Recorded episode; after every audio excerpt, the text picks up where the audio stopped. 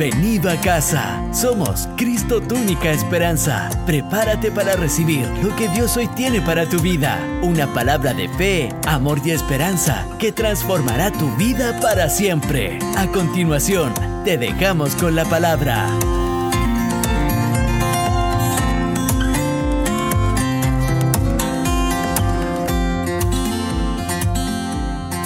Bueno, vamos a entrar en materia. El título del mensaje es humildad.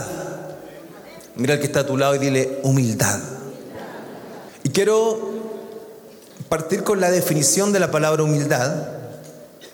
Significa, la palabra humildad significa cualidad de humilde.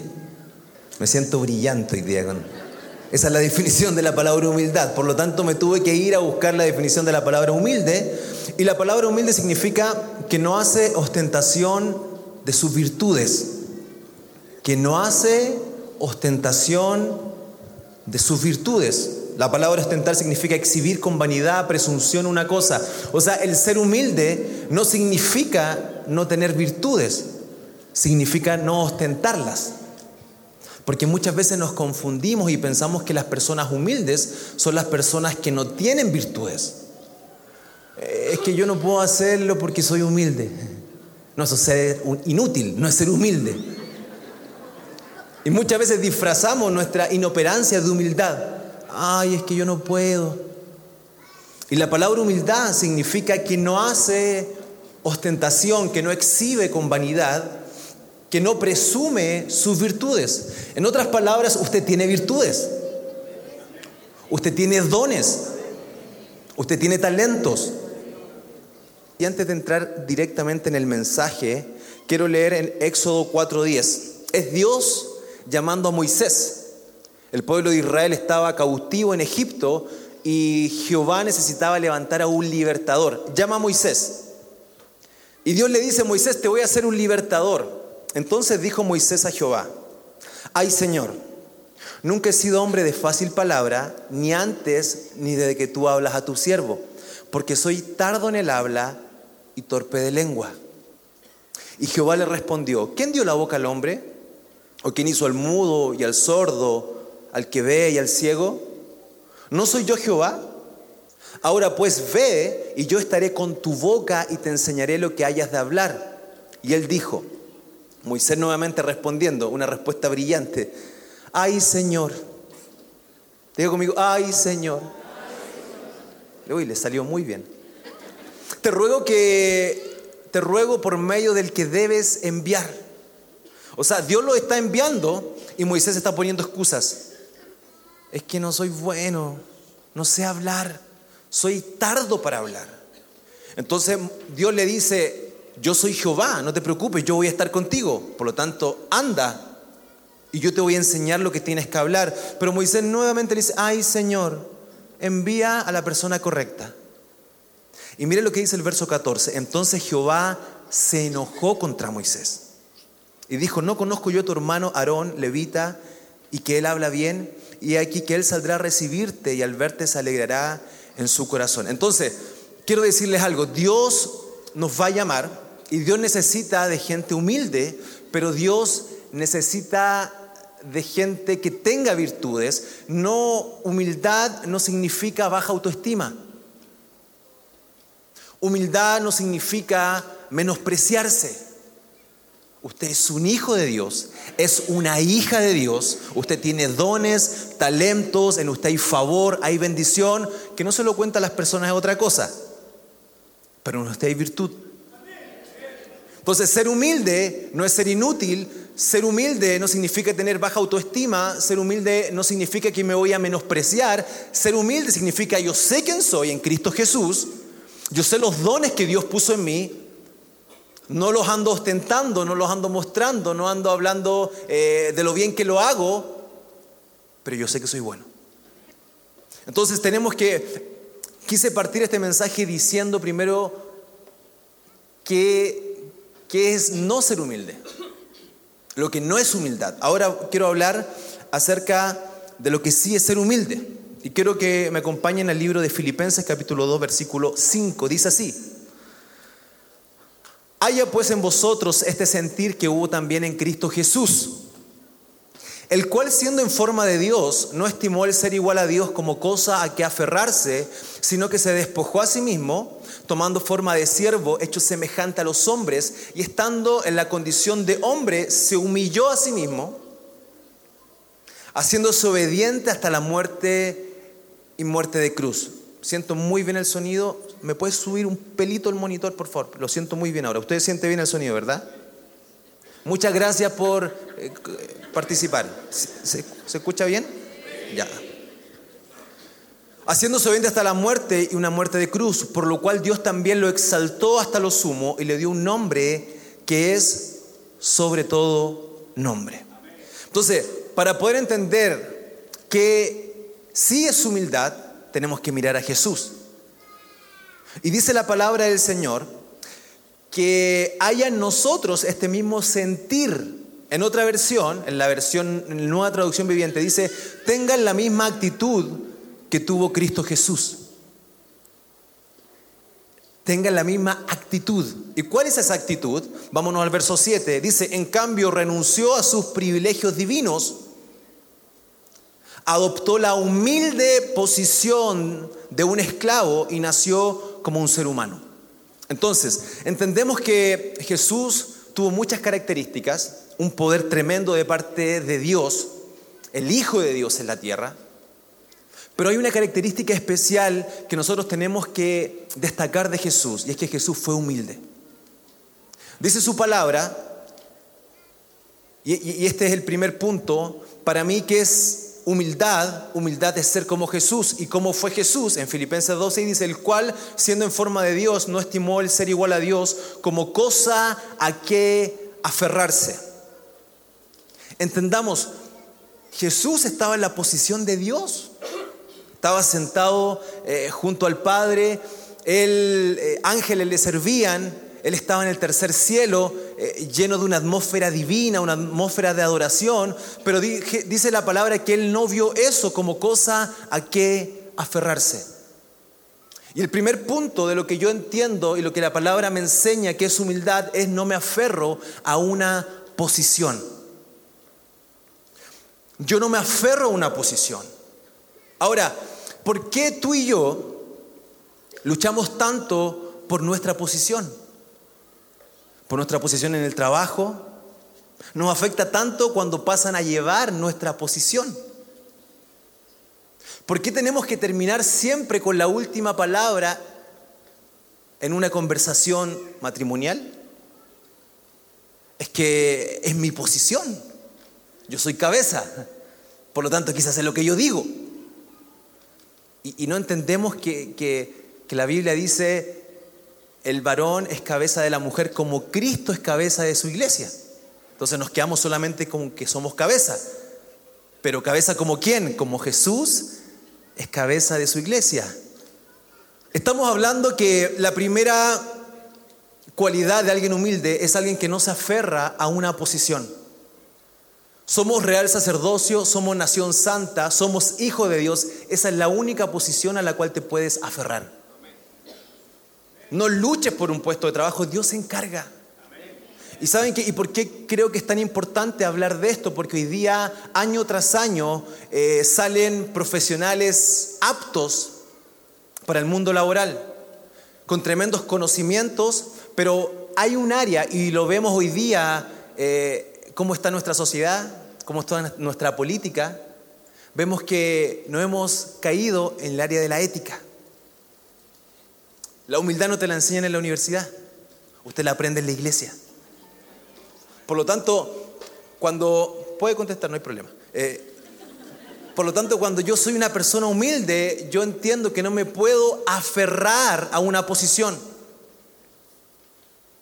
Y si me pasan a llevar, bueno, eh, Dios tiene algo mejor para mí, pero, pero entiendo que, que yo no estoy para pelear posiciones. Usted no está para pelear posiciones. Ahora, esa es la actitud y ese es el sentir que hubo en Jesús. No había otra posición más grande que la posición de Jesús. Tenía forma de Dios, era Dios, pero no vio eso como cosa que aferrarse y lo hizo por amor a ti. pero nosotros parece que nuestro amor por nosotros mismos es mucho más fuerte que el amor por los demás, por lo tanto estamos dispuestos a pelear nuestra posición, estoy dispuesto a, a no quedarme callado en una conversación con mi esposa, porque tengo que tener la última palabra. Las personas humildes son aquellas personas que no se aferran a su posición. El principal ejemplo es Jesús. Miren lo que dice Mateo 3:13. Entonces Jesús vino de Galilea a Juan al Jordán para ser bautizado por él. Mas Juan se le oponía diciendo, yo necesito ser bautizado por ti. ¿Y tú vienes a mí? Pero Jesús le respondió, deja ahora, porque así conviene que cumplamos toda justicia. Entonces le dejó. Jesús estaba en Galilea. Viaja más de 100 kilómetros para llegar al Jordán, donde estaba Juan el Bautista. ¿Para qué? ¿Para enseñarle algo a Juan? Jesús fue para que Juan lo bautizara. Ahora estamos hablando de Jesús, estamos hablando del Hijo de Dios. Y él no tuvo problema en viajar, ¿para qué? Para cumplir con lo que decía Dios, pero ¿saben también para qué? Para honrar y respetar el ministerio de Juan. Y yo creo que, y no quiero hablar solamente de Chile, pero sí siento que hay una cultura en Latinoamérica de no honrar y no respetar al que está al lado nuestro. En el trabajo, eh, si alguien le va bien, bueno, algo raro está haciendo, pero Jesús, él tuvo la capacidad de, honrar a Juan. Y Juan le dijo, Jesús, no, no es necesario, o sea, eh, lo correcto es que tú me bautices a mí, si tú eres Jesús, yo solamente soy Juan. Y, y Jesús le dijo, no, es necesario que hagamos esto para que se cumpla toda, toda justicia. Miren, el mismo verso 15, la nueva traducción viviente dice, pero Jesús le dijo, así debe hacerse porque tenemos que cumplir con todo lo que Dios exige. Dios exige nuestro respeto por el otro. Dios exige que seamos personas humildes. Y la honra y el respeto y el reconocimiento no solamente puede ser hacia las personas que están arriba de nosotros, a las personas que admiramos, sino que nuestro respeto también tiene que ser hacia abajo. Porque a lo mejor una palabra de usted puede transformar la vida de alguien que está recién empezando. Yo creo que si Jesús hubiese nacido en este tiempo eh, y cuando se fue a bautizar con, Juan se hubiese sacado una selfie y la hubiese eh, posteado de la siguiente manera. Aquí, listo para ser bautizado por este crack. Arroba Juan el Bautista. Pero nosotros no hacemos eso. Y, si estoy, y si hablo de redes sociales, usted cuando vea redes sociales, véanlo con el sentir que hubo en Jesús. Nosotros vemos redes sociales y vemos que alguien tiene un auto nuevo y ¿qué pensamos? Mmm, quizás está vendiendo droga. Así es fácil, si va de IVA, entonces es muy fácil comprarse auto así. Vemos a alguien que se casó, ah, pero se casó con un separado, un cachito, un cacho, tiene hijo. Vemos que alguien está feliz y pensamos que está drogado siempre cuestionando a las personas que están teniendo éxito. La iglesia está llena. Ah, mira, la iglesia está llena. Mm, es que ahí le dicen a la gente lo que la gente quiere escuchar simplemente. No, es que ya hablan solamente de la bendición de Dios, entonces así es fácil que se llene la iglesia. Bueno, llene su iglesia primero y demuéstrenos que se puede llenar de otra forma. Porque es fácil criticar, es fácil hablar, es fácil eh, ver cosas y no juzgarlos con el corazón correcto. Si usted ve algo, la palabra del Señor dice, gozaos con los que se gozan, llorad con los que lloran. Nosotros hacemos todo lo contrario. Lloramos cuando a alguien le va bien y nos alegramos cuando a ellos están llorando. Ah, yo sabía que algo le iba a pasar. Entonces, ¿qué es ser humilde? Número uno, dijimos que ser humilde es no aferrarme a una posición Número dos, ser humilde es respetar y honrar a los demás. Número tres, ¿qué es ser humilde? Juan capítulo 2, verso 1 dice, al tercer día se hicieron unas bodas en Caná de Galilea y estaba allí la madre de Jesús y fueron también invitados a la boda de Jesús, a la boda Jesús y sus discípulos. Y faltando el vino, la, madre de Jesús le dijo, ¿no tienen vino?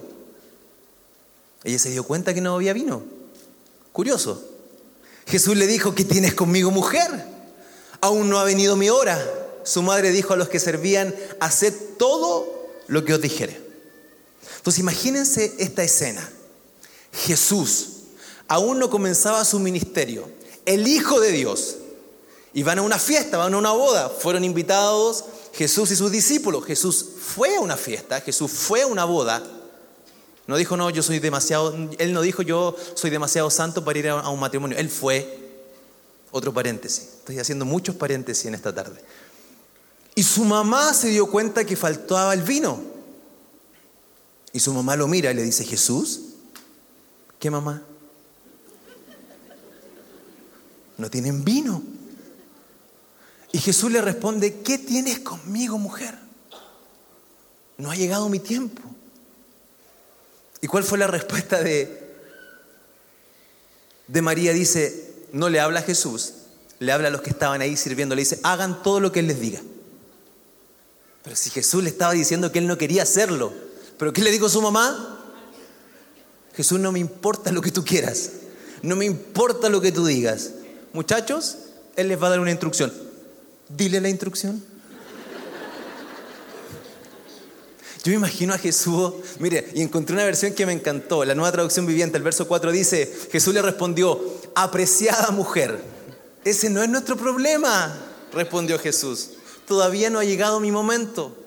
Imagínese a Jesús en ese momento complicado, y él no le faltó el respeto a su mamá, le dice, apreciada mujer, mujer de Dios. ¿Qué tiene que ver eso con nosotros? No es nuestro problema. No ha llegado mi momento. Y María no lo escuchó y dijo, hagan todo lo que les dijera. El primer milagro de Jesús fue transformar el agua en vino. Yo imagino a Jesús muy complicado por esto, pero él obedeció. Iglesia, era el Hijo de Dios, Él venía a morir por la humanidad, Él tenía que sacrificarse, Él venía a sanar enfermos, a liberar endemoniados, Él venía a hacer cosas maravillosas, a alimentar multitudes de gente, a dar sermones impresionantes y su mamá le dice que transforme el agua en vino.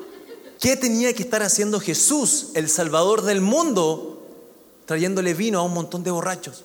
Querían chupar nomás. Jesús no vino a eso, pero Jesús sí vino a ser humilde y obediente.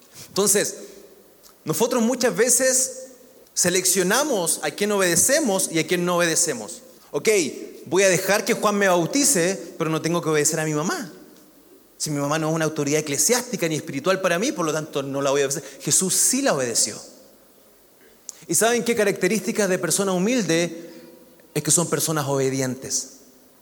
Y yo sé que obedecer cuando, cuando te están mandando algo que te agrada es fácil. Eh, cámbiate de ropa porque vamos a salir y nos vamos a ir a la playa. Qué rico es obedecer así. Pero cuando le digo a mi hijo, hijo, párate y haz tu pieza, no es tan rico. Le cuesta un poquito. Imagínense, Jesús, Mateo 26, verso 39, dice, yendo un poco, Jesús está en Getsemaní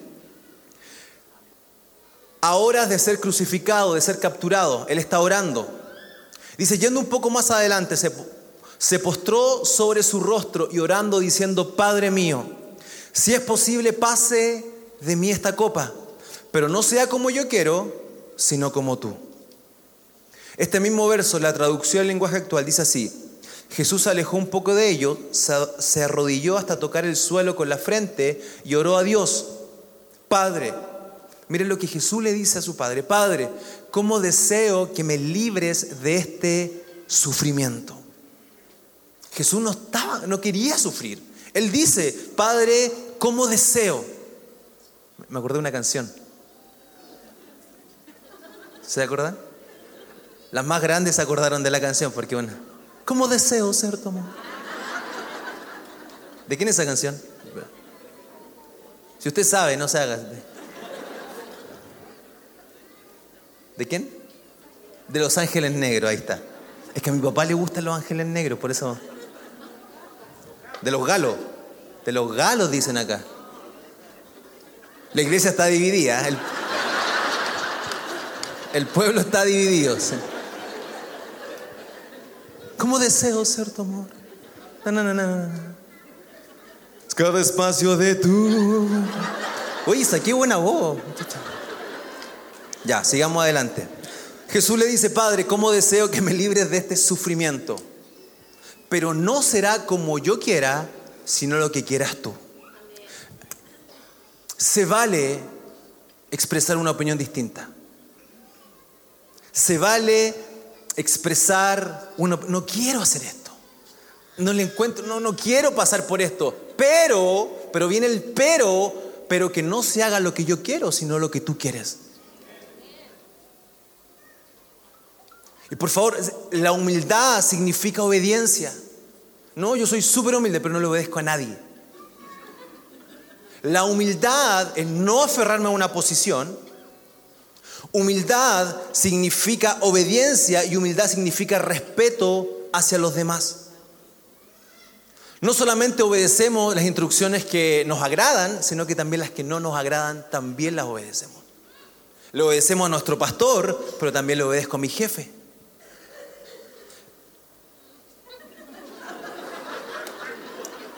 ¿Está bien? Vamos a orar por él. Le obedezco a mi esposa, porque yo le obedezco a mi esposa, y también le obedezco a mi suegra. No, a mi suegra no. Es que mi suegra no me manda, la verdad. Pero le obedecemos a las personas que Dios ha puesto por autoridad en nosotros y no obedecemos solamente lo que nos gusta, sino que obedecemos incluso lo que no nos gusta. Jefe, le quiero decir algo, y lo digo con mucho respeto, no estoy de acuerdo con la medida que usted está tomando. Y se lo tengo que decir, pero no significa que no le voy a obedecer. Uy, los que son jefes, qué bueno es tener gente de esa manera. Porque, ¿cuál es el común de los chilenos? Jefe, no estoy de acuerdo, así que yo no lo quiero hacer. Mande a otro. La actitud de Jesús, Padre, no me hagas pasar por esto, pero que no se haga mi voluntad, sino la tuya. Ahora, que ya hemos entendido lo que es ser humilde, quiero contarles qué provoca la humildad. Y aquí se pone bueno el mensaje. Primera de Pedro 5:5 dice, igualmente jóvenes, ¿cuántos jóvenes hay aquí? ¿Cuántos jóvenes de espíritu hay aquí?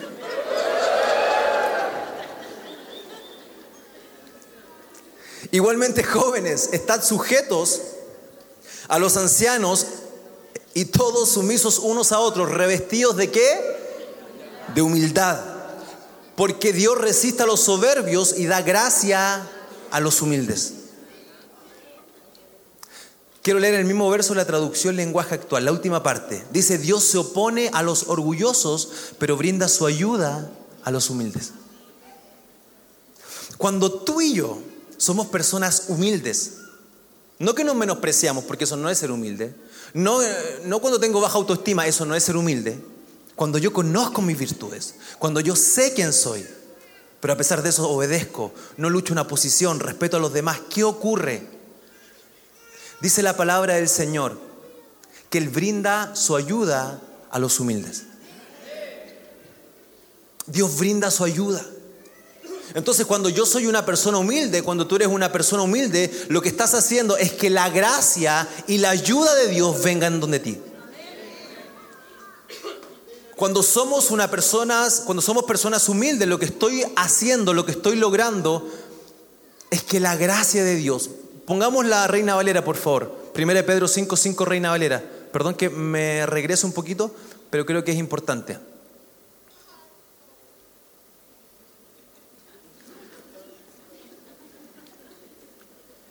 Igualmente joven está sujeto a los ancianos y todos sumisos unos a otros, revestidos de toda humildad, porque Dios resiste a los soberbios y le da gracia a los humildes.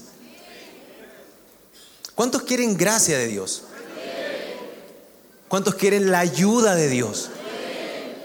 Y saben qué, yo me he escuchado eh, a lo largo de mi vida personas que dicen, Dios a mí no me ayuda. Y parece que Dios está con otros, pero conmigo no está. Les tengo la respuesta. Dios resiste a los soberbios. En la versión lenguaje actual dice, Dios se opone a los orgullosos. Entonces decimos, pero es que no sé por qué las cosas no me resultan, es porque no está siendo humilde. Porque Dios se opone a los orgullosos. Y, y, las cosas quizás te van a resultar, pero te va a costar tanto hacerla, porque sin la ayuda de Dios las cosas cuestan, nos dificulta. Pero cuando tengo la gracia de Dios sobre mí, cuando tengo la ayuda de Dios, cuando tengo la bendición de Dios sobre mí, las cosas se hacen más fáciles. Es por eso que luchamos y luchamos y las cosas nos cuestan y vemos cómo, cómo los que están a nuestro lado empiezan a crecer y, les va bien y, y, nosotros tenemos problema tras problema, problema tras problema, porque Dios le da gracia a los humildes.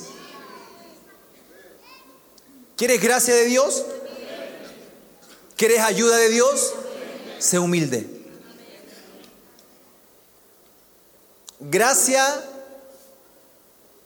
y ayuda de Dios son para la gente humilde. Proverbios 16, 18 dice, antes del quebrantamiento es la soberbia y antes de la caída la altivez de espíritu. Antes del quebrantamiento es la soberbia. Oye, yo creo que este verso es, tan fuerte que, no, no hay ni siquiera que comentarlo porque es tan claro. Cuando comenzamos a ser personas soberbias, cuando comenzamos a ser altivos, eso es señal de que prontamente nos vamos a caer. Y, y, yo creo con todo mi corazón que las empresas, yo creo que la política está llena de gente muy competente, muy hábil, con mucho conocimiento, pero les falta humildad. El mundo sabe lo que te enseña, habla de ti, cuenta quién eres, cuenta tus aptitudes, tus características. Y Dios nos dice, sean humildes. Quieren ayuda, quieren gracia, sean humildes. Entonces, ¿qué provoca la humildad? Número uno, provoca gracia y ayuda de Dios. Número dos, Isaías 57, 15 dice, porque así dijo el alto y sublime, el que habita en la eternidad y en cuyo nombre es el santo. Yo habito en la altura y en la santidad y con el quebrantado y humilde de corazón, para hacer vivir el espíritu de los humildes y para vivificar el corazón de los quebrantados. Entonces Dios habita en la altura, en la santidad, pero Dios también habita en el corazón humilde y quebrantado. Ahora, yo dije, Señor, pero ¿por qué tengo que estar quebrantado para que tu presencia habite en mí? O sea, yo entiendo, la humildad va a provocar en nosotros gracia de Dios, pero la humildad, iglesia, también provoca que la presencia de Dios esté en ti. Ahora, ¿tengo que estar quebrantado para que la presencia de Dios esté en mí? Un corazón quebrantado y humilde. Ahora, ¿Para qué? Y esto me encanta, para hacer vivir el espíritu de los humildes y para vivificar el corazón de los quebrantados. Porque hay gente quebrantada, porque hay gente que no puede salir de cuadros depresivos, porque no tienen la presencia de Dios y porque no tienen la presencia de Dios porque no son humildes. Entonces, ¿quieren, ¿quieren remedio para la depresión? ¿Quieren que Dios sane su corazón quebrantado? Busquen la presencia del Señor. Pero por más que busquen la presencia de Dios, Dios ¿dónde habita? En el corazón humilde y quebrantado. Si yo anhelo la presencia de Dios, entiendo que debo tener un corazón humilde. Por favor, estamos cansados de llorar, estamos cansados de vivir quebrantados, vivir con problemas, vivir triste, afectado, nadie me quiere, todos me odian. Yo necesito la presencia de Dios. La única salida para un corazón quebrantado es la presencia de Dios. Pero la presencia de Dios viene a las personas humildes. ¿Qué provoca la humildad? Provoca gracia de Dios, provoca presencia de Dios. Número 3, Proverbios 11.2, nueva versión internacional. Con el orgullo viene el oprobio, con la humildad la sabiduría. Número 3, ¿qué provoca la humildad?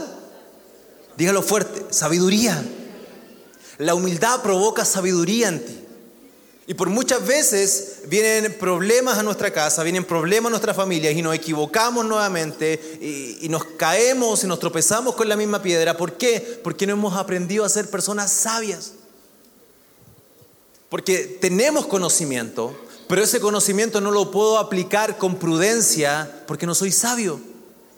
Entonces me, transformo en una computadora que tiene solamente conocimiento, pero hay una diferencia entre persona inteligente y persona sabia. Las personas sabias son personas que pueden analizar, pueden aprender de experiencias pasadas y pueden decir, por ahí no voy a ir. Se adelantan a la crisis, se adelantan al problema. Pero a nosotros siempre nos viene de eh, nos, nos llega eh, por factor sorpresa los problemas. ¿Por qué? Porque no somos personas sabias. ¿Y por qué no somos personas sabias? Porque no somos humildes. Porque el resultado de la humildad es la sabiduría. Con el orgullo viene lo propio, con la humildad la sabiduría. Ya me voy a apurar porque tengo que finalizar. Proverbios 22.4, nueva versión internacional. Dijimos que con la humildad provoca gracia y ayuda de Dios. Número dos, la humildad provoca presencia de Dios. Número tres, la humildad provoca sabiduría en nosotros. Y número cuatro, la humildad provoca prosperidad. Yo sé que a muchos de ustedes esta palabra no les gusta mucho. Pero miren lo que dice Proverbios 22.4. Recompensa de la humildad y del temor del Señor son las riquezas, la honra y la vida. Recompensas, en otra versión dice la remuneración de la humildad y del temor del Señor son las riquezas, la honra y la vida.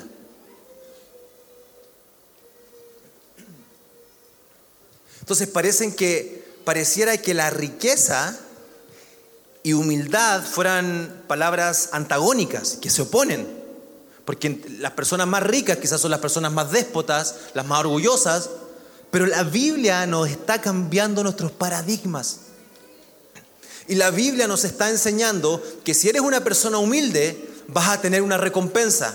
Si eres una persona humilde, vas a tener un resultado. ¿Y cuál es ese resultado? Riquezas, honra y vida. O quizás no me equivoqué de, Biblia, no sé, porque la palabra riqueza no es una palabra quizás muy espiritual. Pero la Biblia dice que si eres humilde, vas a tener riquezas.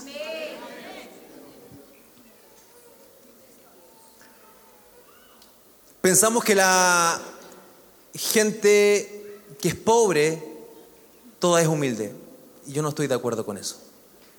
Hay gente pobre que es humilde, pero hay gente pobre que es muy orgullosa. Y esa es una tan mala combinación porque ¿cómo puedo salir de la pobreza siendo humilde? Mire lo que dice Filipenses 2.8 y vuelvo al verso base de este mensaje. Y estando en condición de hombre, se humilló a sí mismo, haciéndose obediente hasta la muerte y muerte de cruz, por lo cual Dios también lo exaltó hasta lo sumo. Y le dio un nombre que es sobre todo nombre, para que en el nombre de Jesús se doble toda rodilla de los que están en los cielos y en la tierra y debajo de la tierra y toda lengua confiese que Jesucristo es el Señor para gloria de Dios Padre.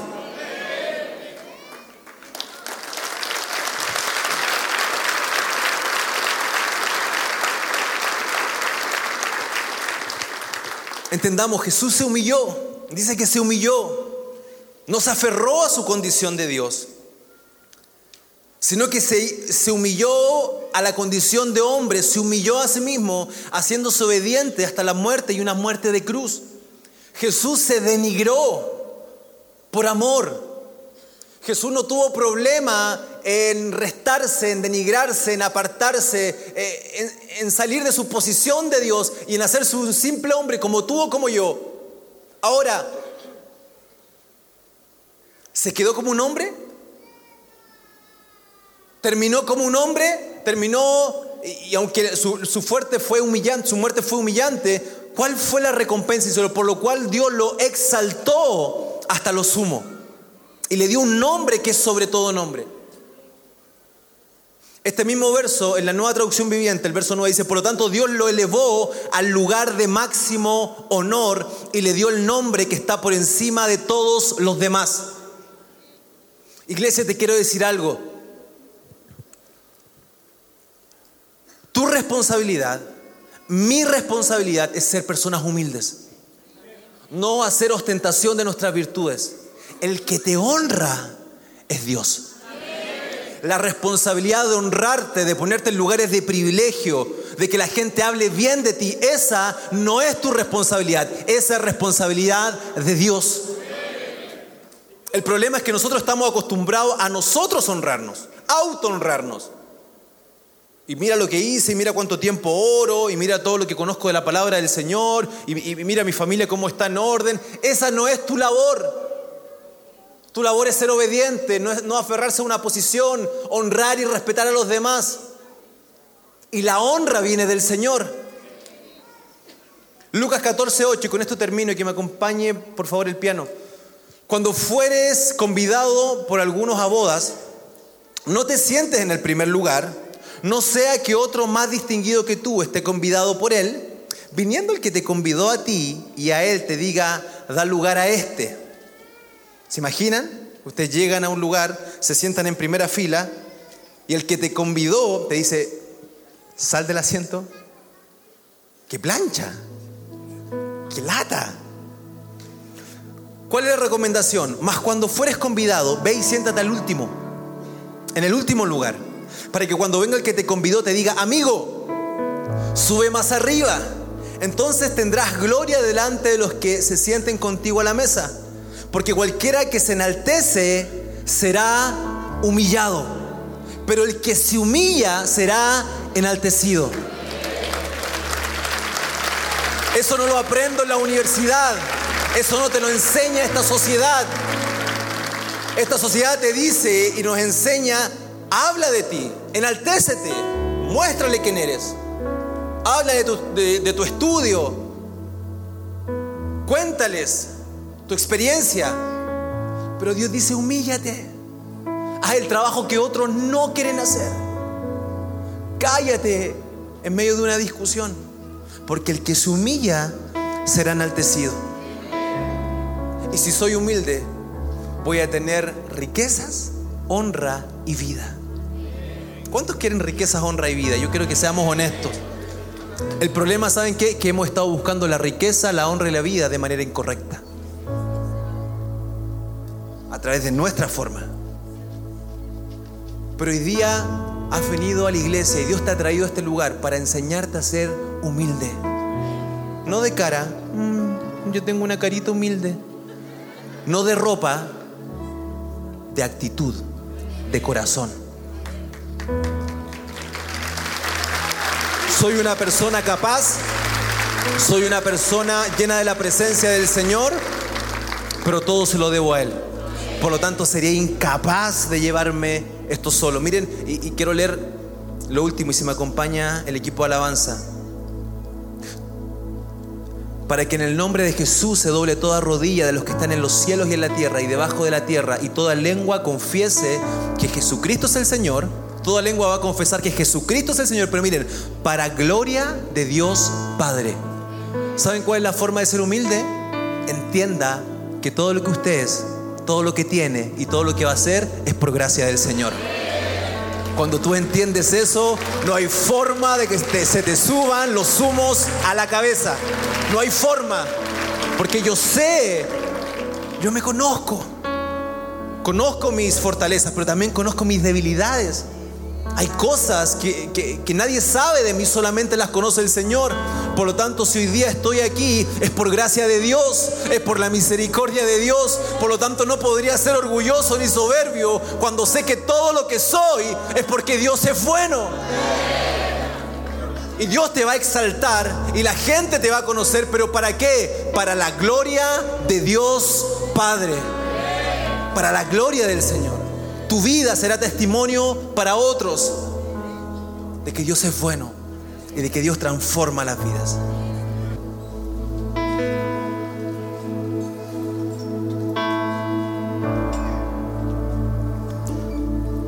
Te adoramos Jesús. Señor.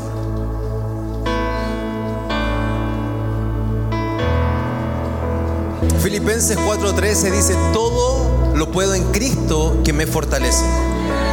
Todo. No dice algunas cosas o ciertas cosas, dice todo. Pero la palabra del Señor dice todo lo puedo. Es que tenemos que entender algo. Dios tiene el poder para transformar las cosas de un momento a otro, pero Dios te quiere usar a ti. Todo lo puedo en Cristo que me fortalece. Y vamos a orar para que para que Dios responda a tu petición. Y el llamado es peticiones difíciles, cosas complejas, pero creemos en un Dios que para Él nada es imposible. Para Dios nada es imposible. Y cuando Dios nos fortalece, todo lo podemos lograr. Cierra sus ojos, Padre Celestial, en el nombre poderoso de Jesús. Y basado en tu palabra, basado en Jesucristo, basado en la autoridad de esta casa, yo te quiero pedir, Señor, que tú intervengas con mano poderosa. Yo oro para que la presencia, para que la gracia de Dios venga sobre cada uno de ellos. Padre Celestial, haz milagros poderosos. Hoy día yo oro por todos los enfermos y declaramos en el nombre poderoso de Jesús que los enfermos son sanados. Todo cáncer se va, toda jaqueca se va, todo dolor muscular se va en el nombre de Jesús. Los ciegos comienzan a ver, los sordos comienzan a escuchar, los paralíticos se comienzan a poner de pie. Basado en el poder de Jesús, por tu llaga fuimos nosotros curados. Y en la cruz del Calvario nos diste autoridad sobre toda enfermedad. Y en esta tarde reprendemos toda enfermedad. Reprendemos toda crisis económica. Hay gente que por más que trabaje años y años no podrá hacerlo. Pero hoy día creemos en un milagro. Creemos en tu provisión. Creemos que tú pagas la deuda. Lo creemos, Señor. Padre Celestial, creemos que tú comienzas a restaurar familias, matrimonios que estaban divididos, rotos. Padre, hoy día vuelven a la vida. Tú habitas en el corazón quebrantado y humilde para vivificar el corazón quebrantado. Trae vida a lo que estaba muerto. Trae vida a lo que estaba muerto. Relaciones muertas trae vida. Proyectos muertos trae vida. Empresas muertas trae vida. En el nombre poderoso de Jesús declaramos tu poder y tu autoridad. Creemos en lo que tú estás haciendo. Creemos en lo que tú vas a hacer. Padre Celestial, bendice tu iglesia. Bendice tu iglesia. Su palabra dice, si creyeres, verás la gloria de Dios. Y hoy día hay un pueblo que cree. Hay un pueblo que cree. Hay un pueblo que confía. Hay un pueblo que no duda y que cree que tú vas a hacer algo poderoso. Estamos en la iglesia, no estoy en otro lugar, no estoy en un hospital, no estoy en un centro de rehabilitación, estoy en tu casa porque sé que tú me puedes levantar. Estoy en tu casa porque sé que tú me puedes rescatar. Alzaré mis ojos a los montes. ¿De dónde vendrá mi socorro? Mi socorro viene de Jehová, que hizo los cielos y la tierra. La salvación viene del Señor. La autoridad viene de Dios. Padre, echamos fuera todo temor en el nombre de Jesús. Toda duda se va de mi casa. Toda duda se va de mi mente. Y hoy día comienzo a creer en lo que tú vas a hacer. Padre, pon propósitos claros en los corazones. Cambia vidas. Restaura aquel que ha caído. Y quizás te caíste una, dos, tres. Pero Dios te vuelve a levantar una vez más. Una vez más. Una vez más. Una nueva oportunidad de Dios para tu vida. Nuevas oportunidades. Un nuevo tiempo. Hoy yo veo a Dios con un lápiz en la mano, dispuesto y listo para escribir una nueva historia. Hay una nueva historia que se va a escribir para ti. Tu historia no ha terminado, tu historia recién está comenzando. En el nombre de Jesús, en el nombre de Jesús. Como recibe la unción del Espíritu Santo. Es la unción de Dios la que pudre todo yugo, la que quita toda carga. Es la unción del Espíritu Santo de Dios.